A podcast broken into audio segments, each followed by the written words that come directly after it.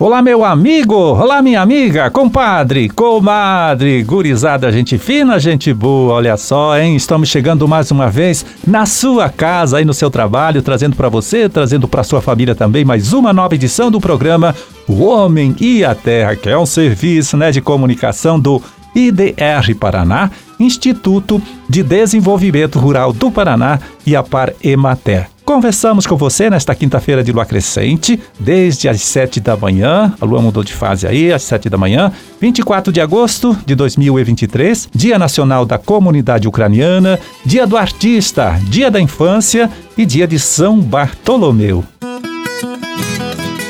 É, e vamos logo lembrando que teremos amanhã em Maripá o acontecimento, né, a realização aí do maior evento técnico da cadeia produtiva do peixe aqui do nosso estado, imagino que até do Brasil. Olha lá, hein? Estamos falando do 20 Seminário Estadual de Piscicultura, promovido pela Prefeitura do município, pelo IDR Paraná e também pela Associação dos Aquicultores de Maripá, a Aquimap.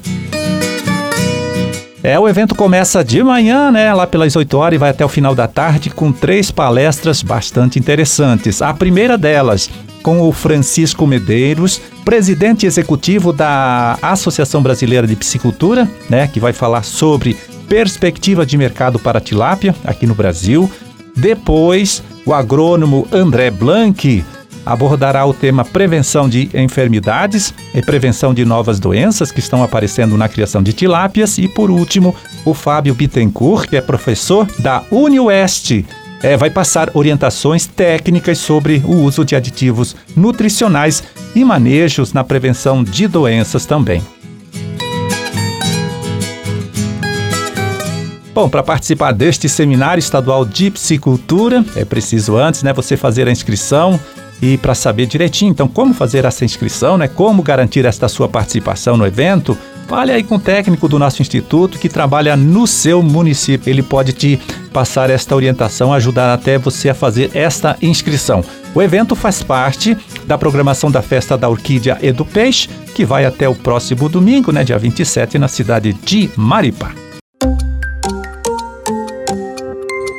Não temos tempo a perder. Precisamos evitar os incêndios florestais agora. Estes incêndios causam graves danos ao meio ambiente, à biodiversidade e à vida, sem falar nos graves acidentes na rede elétrica. Faça a sua parte. Você também é responsável. Evite usar o fogo para limpar a vegetação ou acender fogueira perto de árvores. Em caso de emergência, ligue 193. Saiba mais em www.paranacontraincêndio incendioflorestal.com.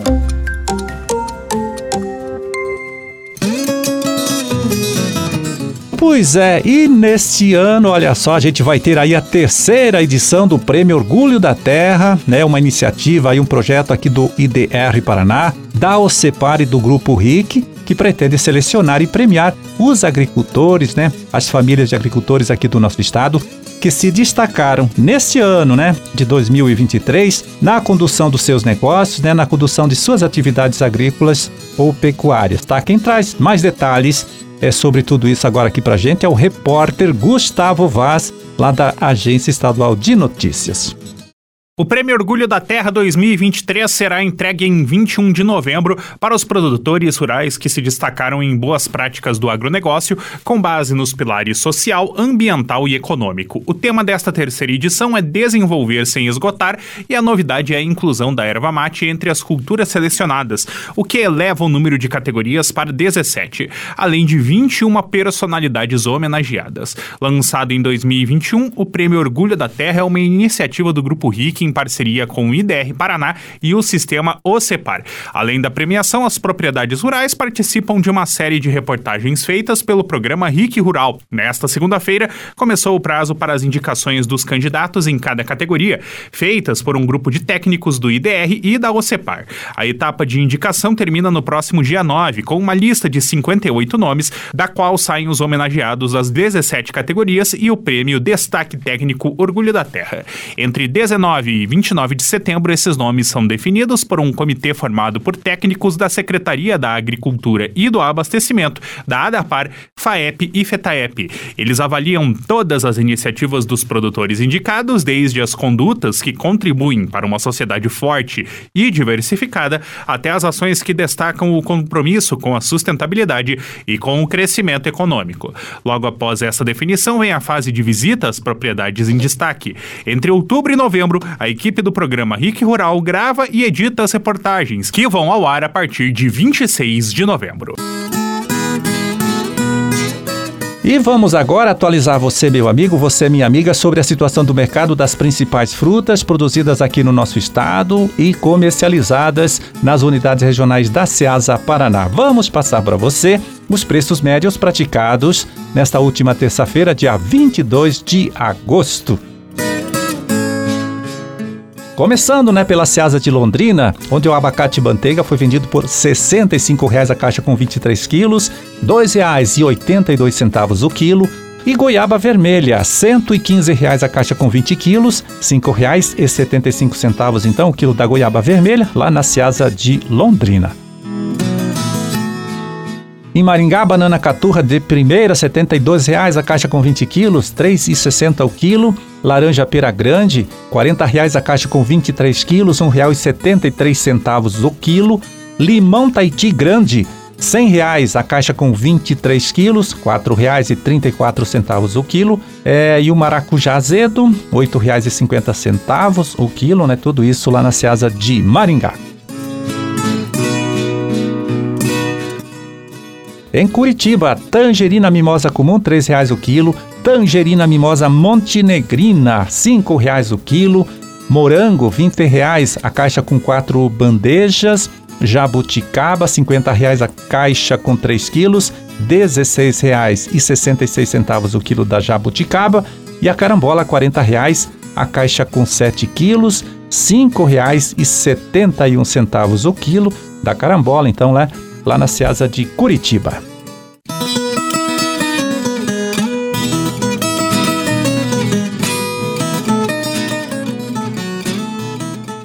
Bom, e agora temos aqui um recadinho para você, meu amigo, você, minha amiga da região de Maringá, viu, que lida com a cultura da mandioca ou pretende investir nesta cultura. É o seguinte, agora no próximo dia 31 deste mês de agosto, a Cocamar, em parceria aqui com o IDR Paraná, realiza na sua unidade de desenvolvimento tecnológico de Guairaçá o primeiro dia de campo sobre a cultura da mandioca. Né? O evento começa às 8 da manhã e vai até logo lá depois do almoço. Tem o almoço e depois o encerramento do evento.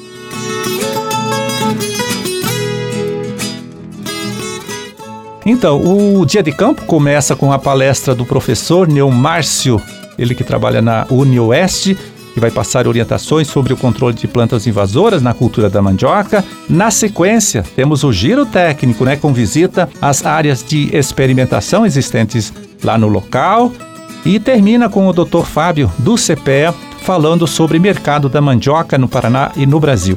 Nós falamos então do dia de campo, né, sobre a cultura da mandioca, que acontece agora neste próximo dia 31 de agosto, no Centro de Desenvolvimento Tecnológico da Cocamar, que fica lá no município de Guairaçá, região de Maringá, né?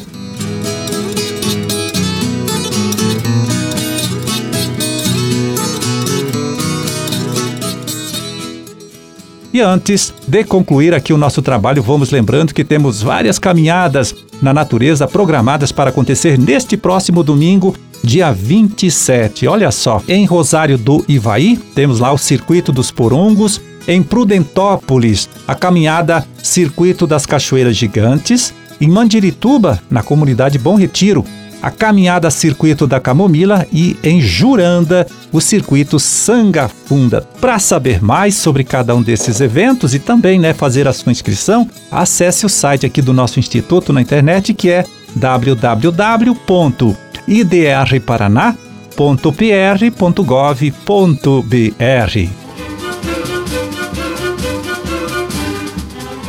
Era esse, hein, o recado que a gente tinha para hoje. Vamos ficando por aqui, desejando a todos vocês uma ótima quinta-feira e até amanhã, tá certo? Quando estaremos aqui mais uma vez, conversando com você, trazendo para você e sua família também mais uma nova edição do programa O Homem e a Terra Grande. E forte abraço para todo mundo, fiquem com Deus e até lá.